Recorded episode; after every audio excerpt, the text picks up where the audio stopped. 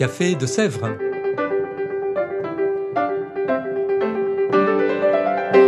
Au Café de Sèvres, on discute philosophie et théologie.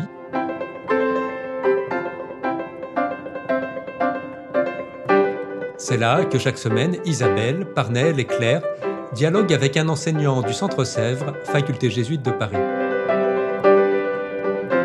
L'émission d'aujourd'hui est animée par Isabelle de la Garandrie.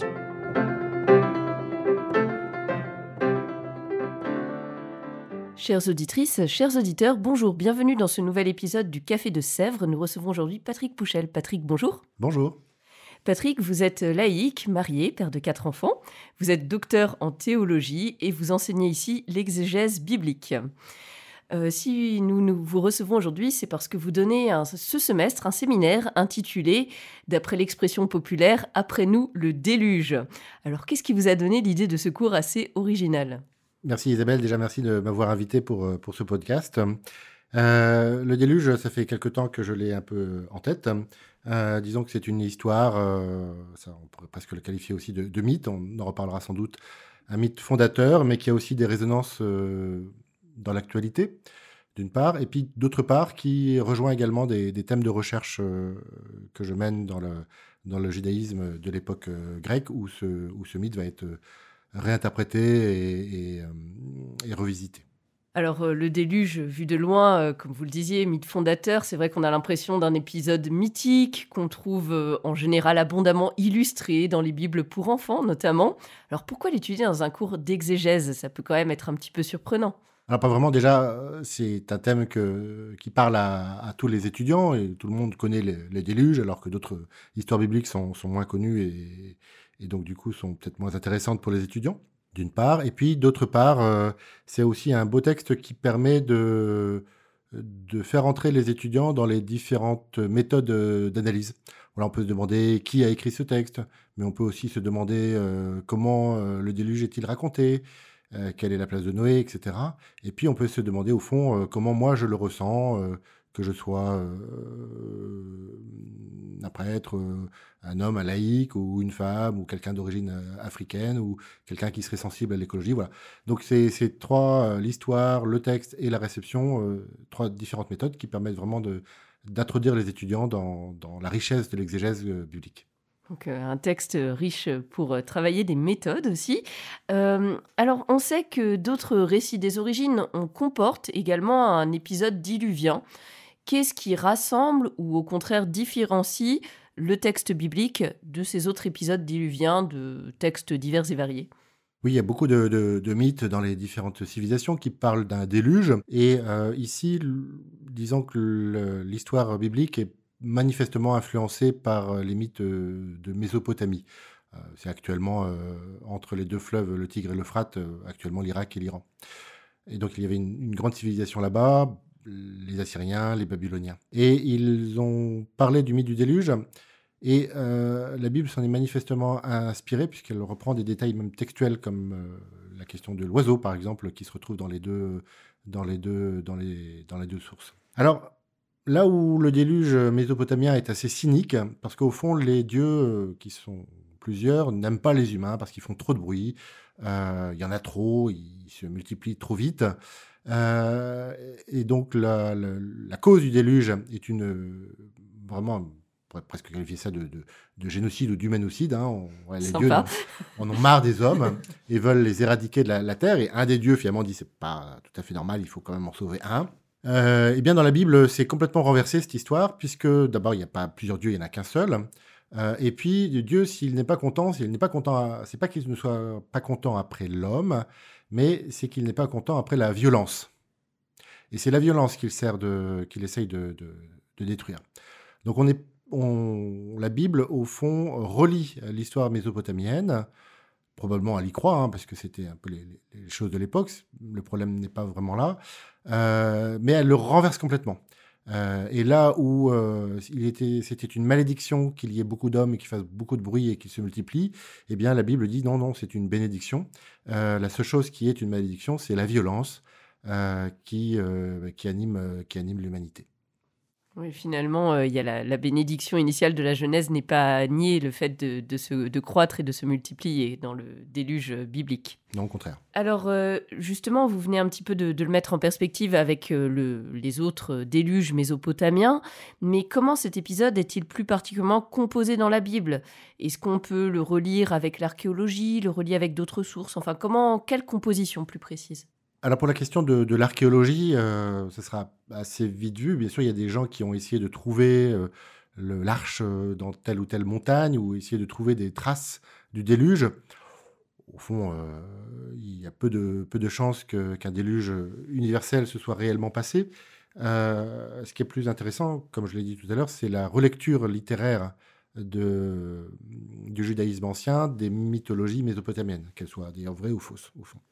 Est-ce qu'il y a eu un déluge local à un moment donné? Bon, pourquoi pas. Mais euh, au fond, on n'a pas vraiment trouvé de traces archéologiques, en tout cas euh, très convaincantes. Ensuite, on voit très clairement que l'histoire, en tout cas dans la Bible, est composée de deux sources.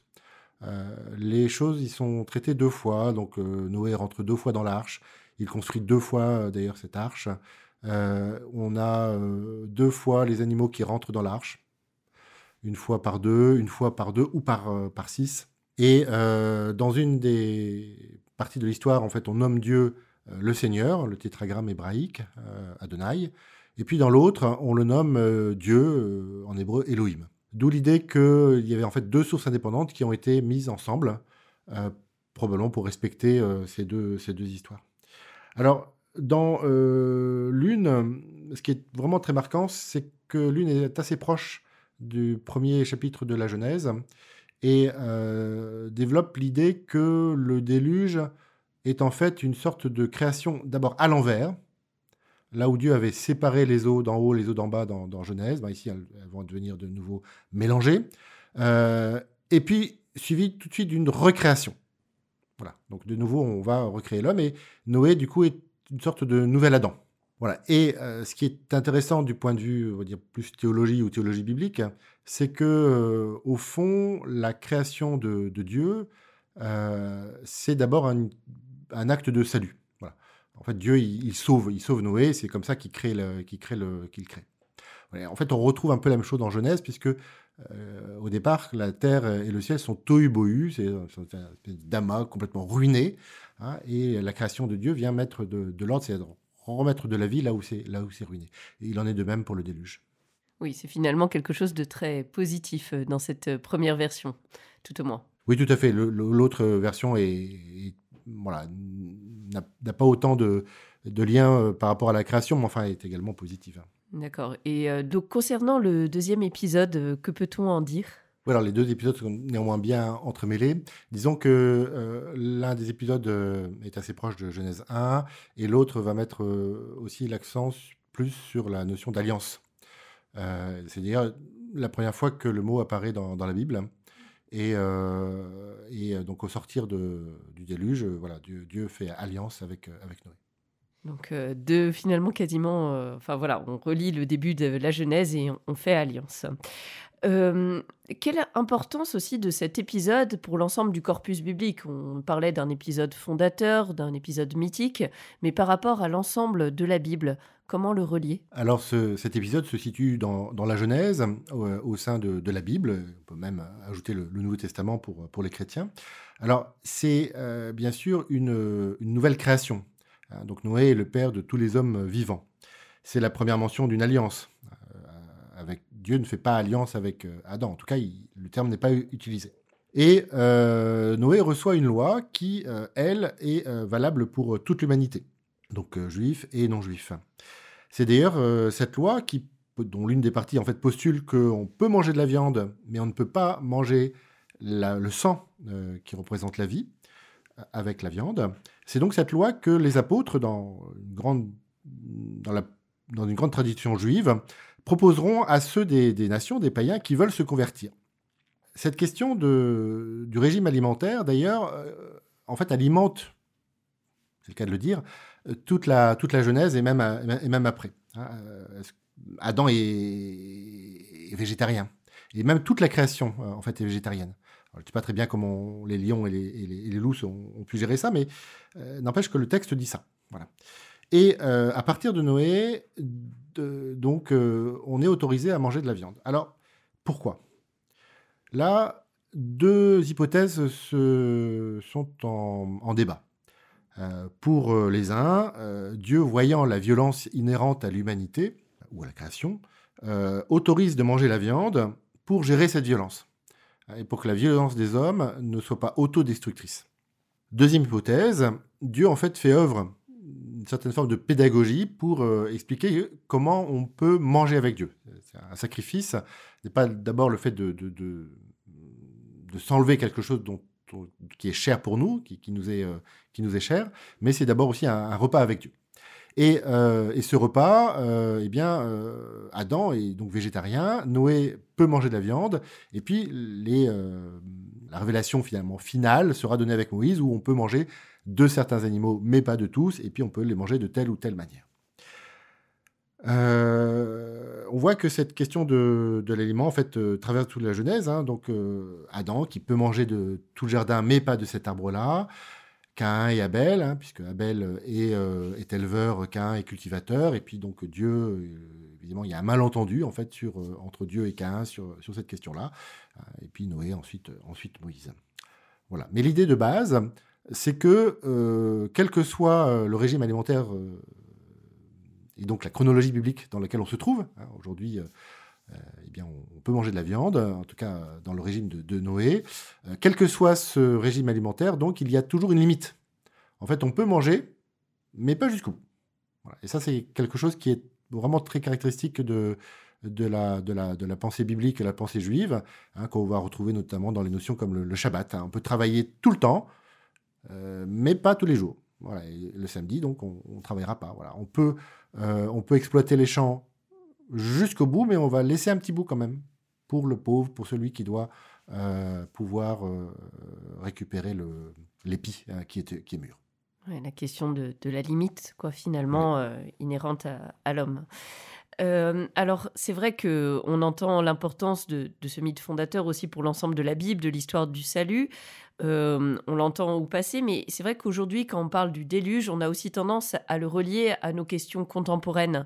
Et euh, notamment, le déluge évoqué a tendance à nous faire penser au cataclysme écologique et climatique actuel. Alors, comment relier tout cela? Oui, alors, assez vite, je reprends un peu l'histoire, parce que on, ne naît pas de la pluie d'hier. Hein.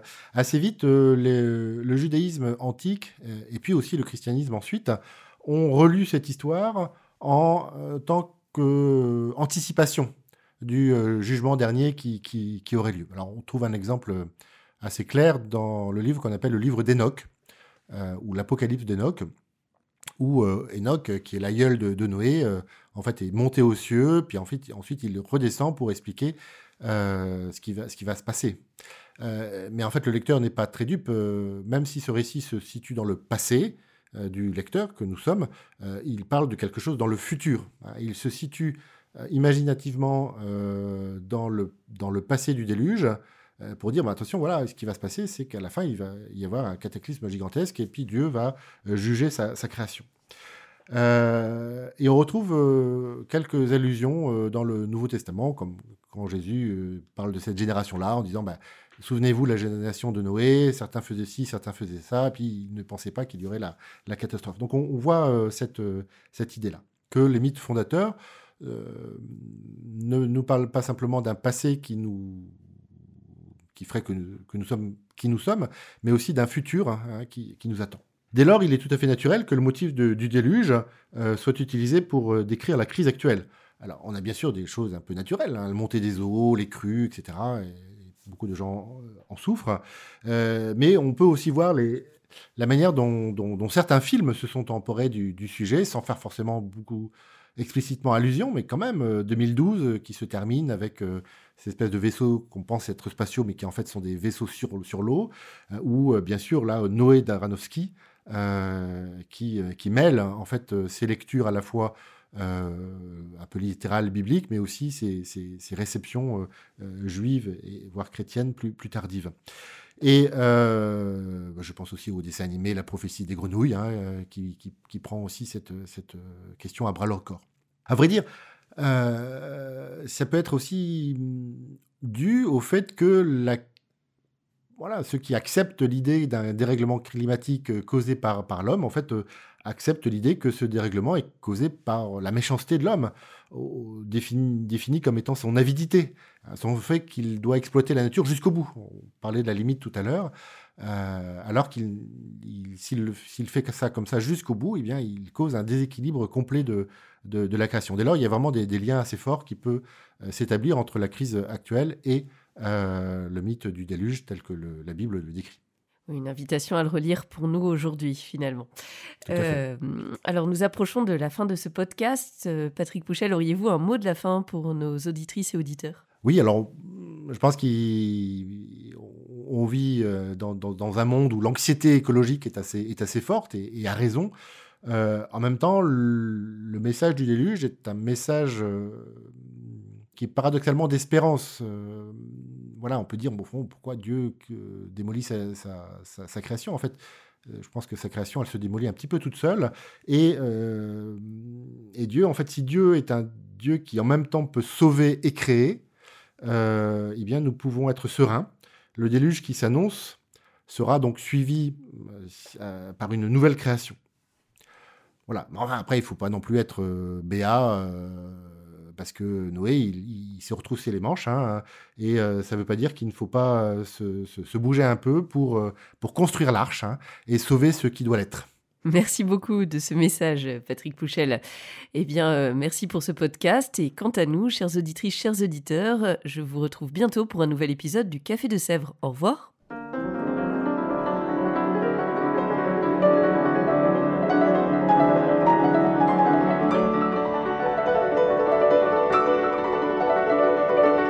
Écoutiez Café de Sèvres, le podcast du Centre Sèvres, Faculté jésuite de Paris, en partenariat avec RCF.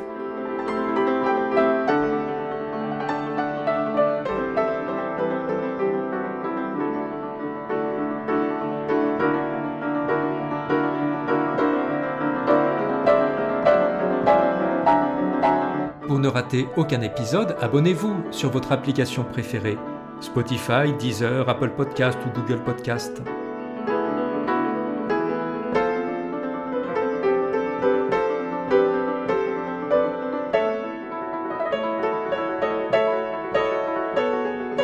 Et sur notre site internet www.centresèvres.com, découvrez l'ensemble de nos cours et conférences en philosophie et théologie. À bientôt!